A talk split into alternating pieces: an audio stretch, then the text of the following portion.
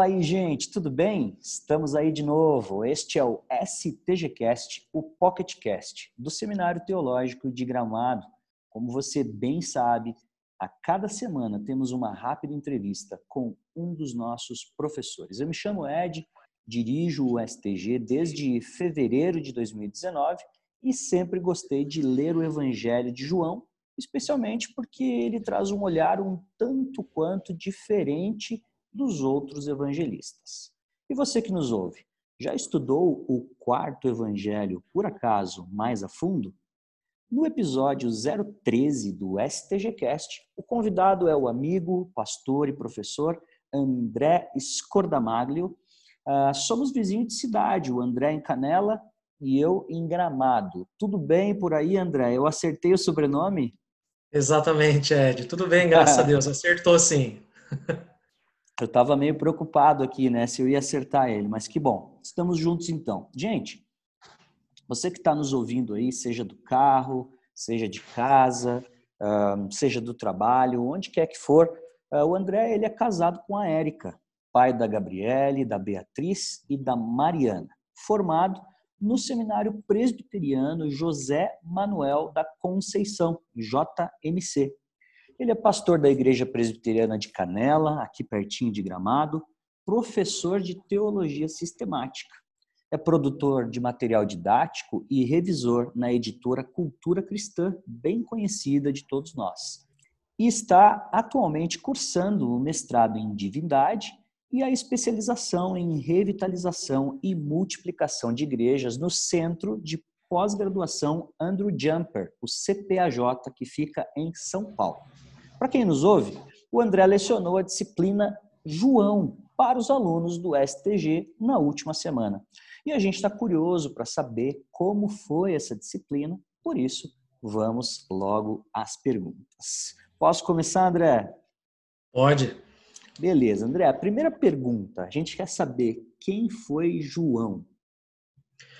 Olha, Ed e pessoa, pessoal que está nos ouvindo. João, na verdade, ele, em resumo, foi o apóstolo que o Senhor Jesus Cristo chamou e que era irmão de Tiago, filho de Zebedeu, que também recebe o nome, tanto no Evangelho quanto fora dele, de o discípulo amado e também, às vezes, de presbítero João. Nós temos chegado à conclusão, através dos estudos que temos feito, que ele recebe essa alcunha e é o autor tanto do Evangelho quanto das epístolas e também da, do livro do Apocalipse. Tá? Então, seria a mesma pessoa, o apóstolo João, o discípulo amado, o presbítero João, e é esse homem que Deus utilizou grandemente para escrever boa parte do Novo Testamento. Legal. André, eu sei que não está no nosso script, mas você acha que a cena que mostra essa intimidade maior é, é aquela a, a ceia ali uh, no momento de Páscoa que ele está encostado muito próximo a Jesus? Eu acho que sim, Ed. Eu acho que isso revela algo que os estudiosos também já têm há algum tempo percebido pelos evangelhos que existiam núcleos de intimidade com o Senhor Jesus, né? Ou pelo menos núcleos de ênfase no registro do Novo Testamento. E esse núcleo mais íntimo é Pedro, Tiago e João. Tanto Legal. que a gente tem até a, as canções né, das crianças, né? Pedro, Tiago e né? João no barquinho, exato. Então, é, é, essas, essas indicações demonstram que provavelmente esses três apóstolos eles eram tanto próximo entre eles, óbvio, Tiago e João porque eram irmãos, né? E Pedro também, talvez por exercer muita liderança, e mas mostram que eles eram do círculo mais íntimo de Jesus Cristo, e eles estão em várias cenas importantes do Novo Testamento. Uma delas que você bem enfatizou é essa cena da última Páscoa e da ceia, em que Jesus indica o traidor, João está próximo dele, reclina sobre o peito dele, né? E como que. E aí é interessante que o evangelho registra Pedro fazendo um sinal para João, né? pergunta aí, mas quem que é, né?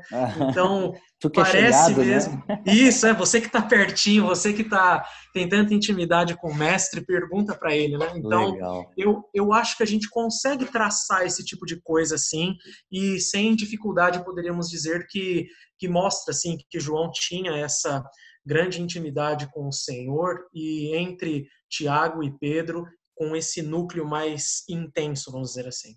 Que legal, André. Eu estou me lembrando aqui do livro, um livro antigo, assim. Eu tenho ele e as páginas já estão amarelinhas, assim, aquele cheirinho bom de livro velho, assim. O plano mestre de evangelismo que fala um pouco sobre sobre é, esses esses vínculos de amizade um pouco mais distantes com alguns de Jesus, mas também mais íntimos, assim. É muito muito legal. Fica a dica aí se você encontrar esse livro ele trata um pouquinho disso também, tá bom? Beleza, vamos para número dois. Por que, André, João destoa tanto de Mateus, de Marcos e de Lucas na narrativa? Será que ele quis ser o diferentão? Será que ele brigou aí com os três? é, a, quando a gente estudou o Evangelho, a gente percebeu que existem várias propostas, né?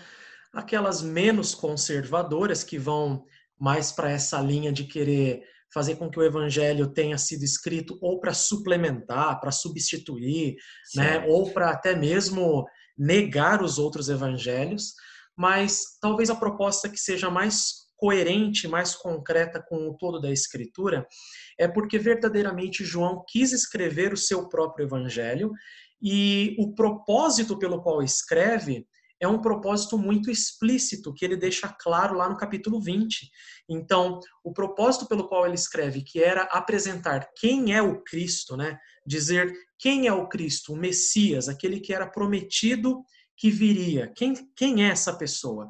Então, ele escreve todo o livro mostrando os sinais que ele faz para que nós, primeiro, creiamos nele e, tendo vida, ou tendo crido nele, tenhamos vida em seu nome. Então, de fato, parece que ele escreve um evangelho e aí a gente tem a designação lá dos autores que chamam de tradição entrelaçada, né?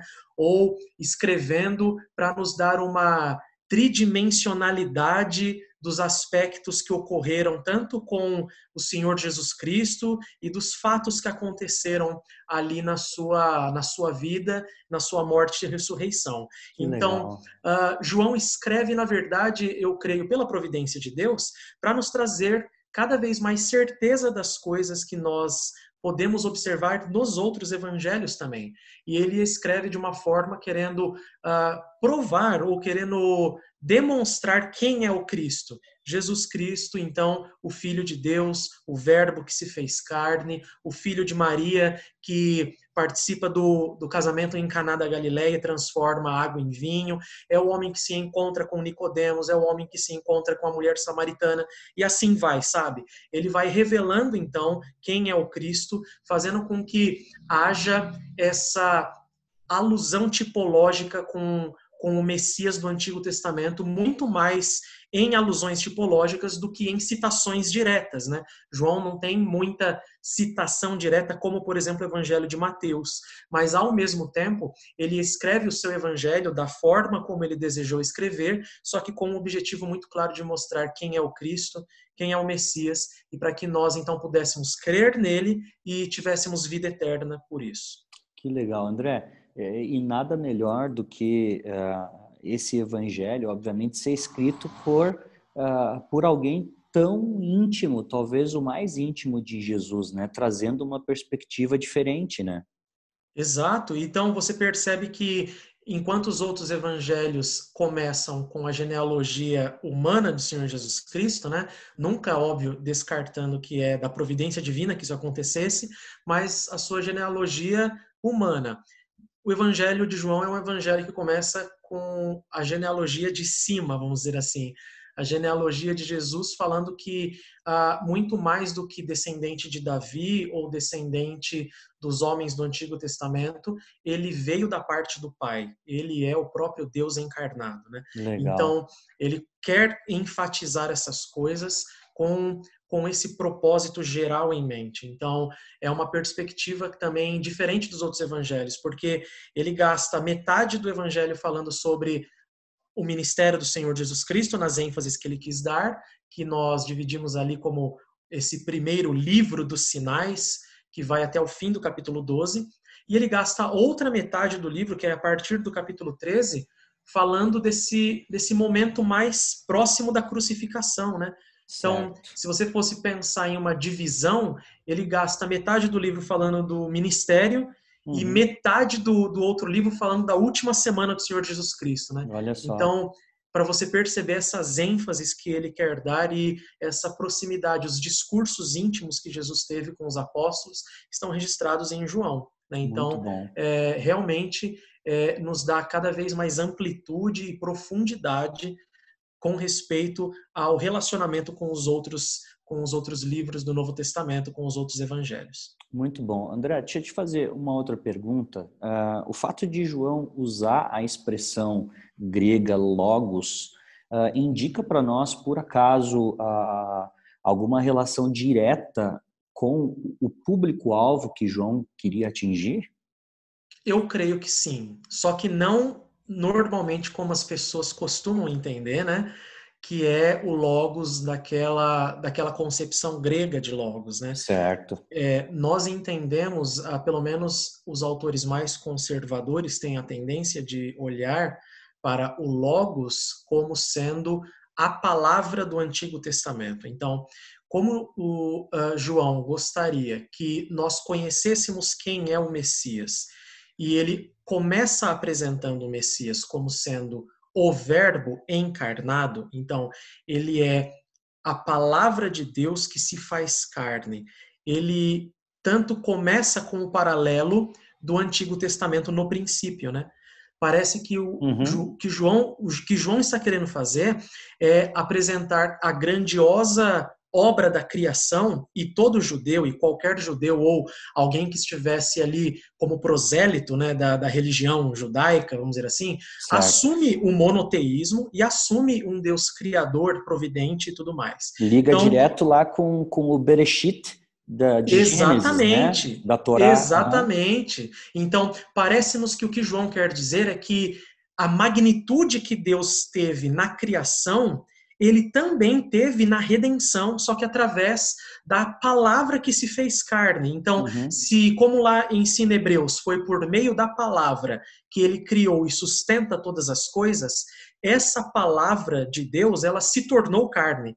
Uhum. Então, é a instrumentalidade de Deus para que as coisas aconteçam, vamos dizer assim, né? Então, ele pega essa ideia e traz agora para o Evangelho dizendo exatamente essa pessoa, que depois a gente, na doutrina da Trindade, né, vê como uma pessoa distinta do Pai e do Espírito, e ele fala: essa pessoa é aquela que estava lá criando todas as coisas, mas é a mesma pessoa que se torna carne para fazer a redenção do seu povo, uhum. para fazer a redenção daqueles que creem nele. Perfeito. Então, parece-nos que João quer trabalhar com esse paralelo e quer nos dar cada vez mais indicação que o Cristo, em primeiro lugar, ele, ele é o próprio Deus encarnado. O que Mateus faz dizendo, olha, e aqui se cumpriu a escritura, dizendo, ah, Emanuel, Deus conosco, né? Então, o que ele faz ali dessa forma, João quer fazer dizendo que no princípio era o Logos, ou no princípio era o Verbo, que era a palavra que estava com Deus, era Deus, e que através dele todas as coisas foram criadas. Muito e agora, bom. através dele, que nos é trazida a salvação, a redenção.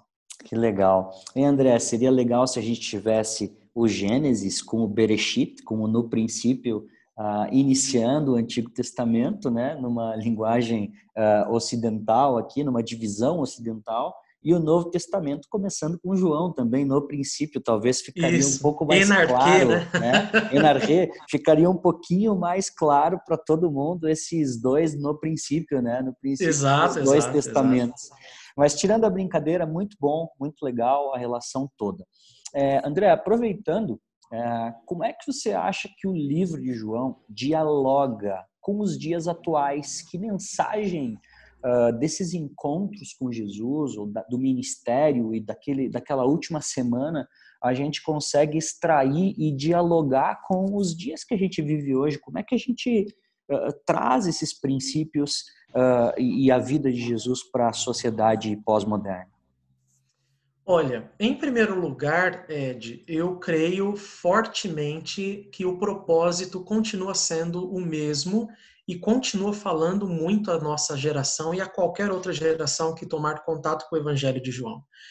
O propósito é para que nós saibamos quem é o nosso Salvador, quem é o Messias, quem é o Senhor Jesus Cristo e para que nós creiamos nele e tenhamos vida em seu nome. Então, de fato, esse propósito permanece para todas as gerações até a volta do Senhor Jesus Cristo, porque em, toda, em todas elas nós temos pessoas pecadoras que carecem da graça e da misericórdia de Deus, e o Evangelho é o poder de Deus para a transformação das pessoas. Então, as pessoas precisam ter a certeza de quem é o seu Senhor e Salvador, e só terão essa certeza através do Evangelho. E tem que ter a certeza que sem Cristo elas estão perdidas, e que só esse Deus homem é que pôde verdadeiramente nos trazer vida eterna. É só através dele e através de mais ninguém e mais nada. Então, essa mensagem, uh, creio que permanece muito para todas as gerações até a volta do Senhor Jesus Cristo. Especificamente falando, eu posso lembrar de algumas aplicações que nós fizemos durante as aulas, por exemplo, como no capítulo 2 do Evangelho de João, é, como ele quer fazer esse diálogo com essas pessoas que, de alguma forma, tinham algum conceito a respeito do Messias ou tinham alguma expectativa messiânica, então ele quer mostrar em primeiro lugar ali naquela transformação da água em vinho, na minha visão, a alegria que o Senhor Jesus Cristo traz. É como se ele estivesse dizendo assim: nós estamos nas bodas, porque essa é uma linguagem corriqueira do Novo Testamento para anunciar tanto o noivo que chega, quanto um povo que despreza esse noivo. E no capítulo 1 ele tinha acabado de dizer: veio para o que era seu e os seus não o receberam. Não receberam. Uhum. Então, agora no capítulo 2, ele vai mostrar Jesus numa boda e mostrando com essa figura do vinho, ou seja, do fato dele ter multiplicado ou transformado água em vinho, da, da, do, da maneira que ele, como Messias, é aquele que traz alegria para o seu povo.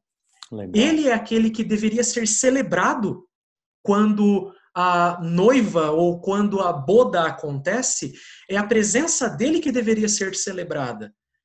E, infelizmente, aquela geração de judeus do Novo Testamento e outras gerações de outras pessoas desprezam o Senhor Jesus Cristo, mas é só Ele que pode tra trazer alegria, é só Ele que pode verdadeiramente transformar a, a água em vinho nesse sentido. Então, eu lembro que nós comentamos isso no meio da aula e nós traçamos essas questões que João parece querer nos indicar. Ele parece querer dizer: olha, o noivo esteve entre nós, é ele que nos traz plena alegria e nós o desprezamos e as pessoas não viram isso nele, muito pelo contrário.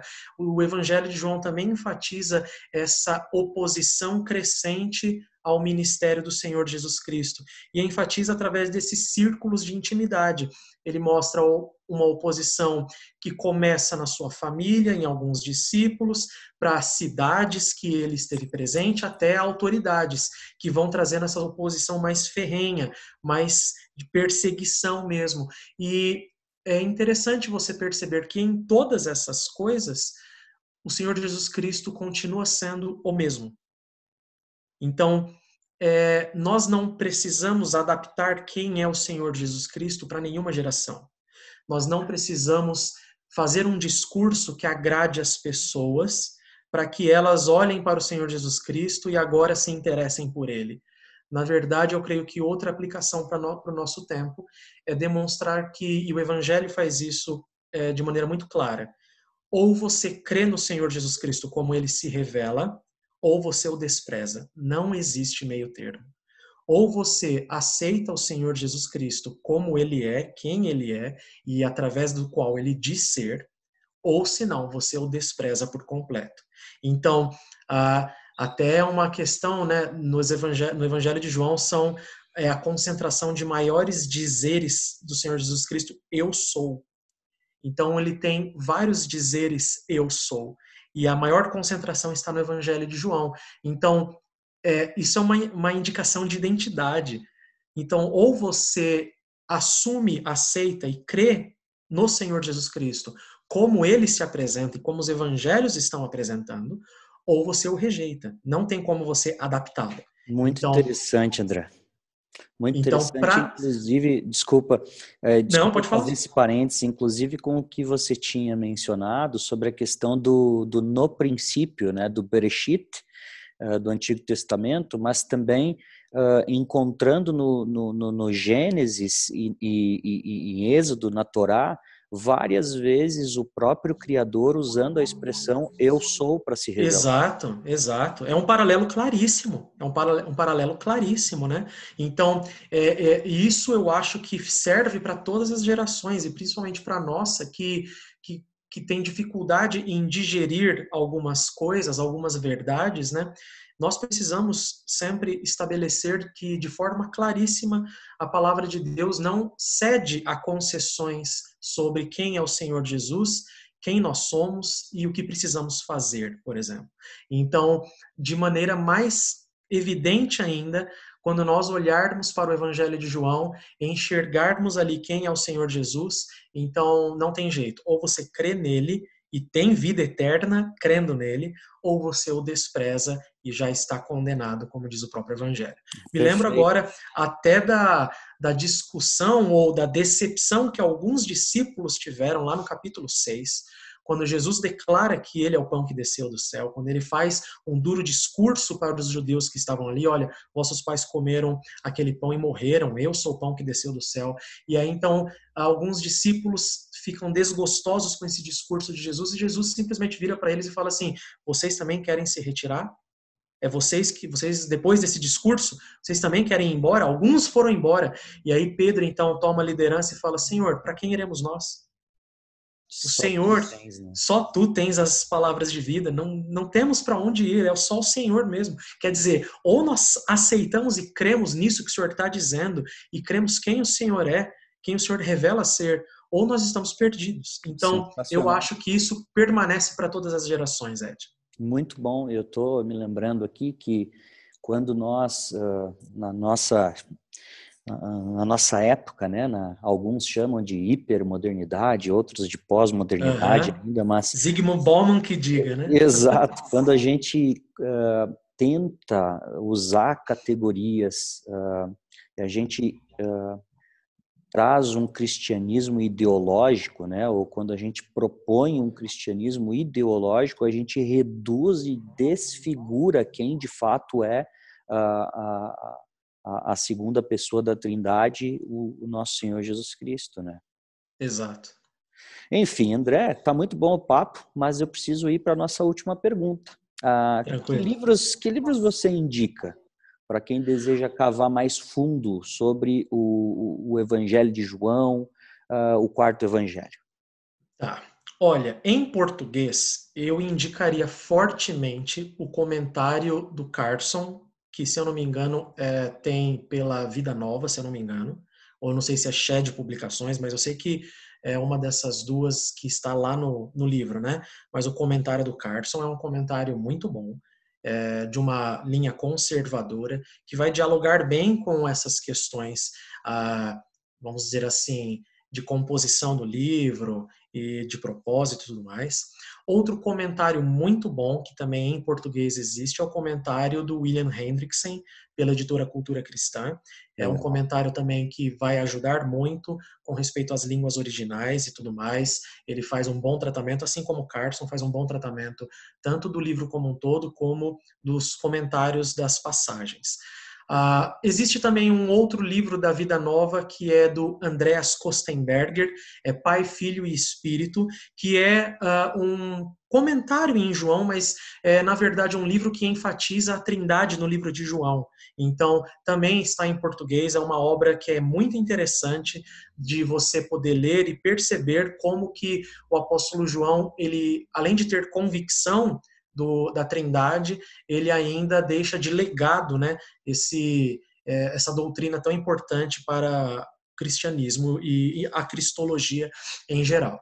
Agora, se você tiver acesso ao inglês, eu, além desses livros, que também tem em inglês, mas já estão traduzidos para nossa alegria, né?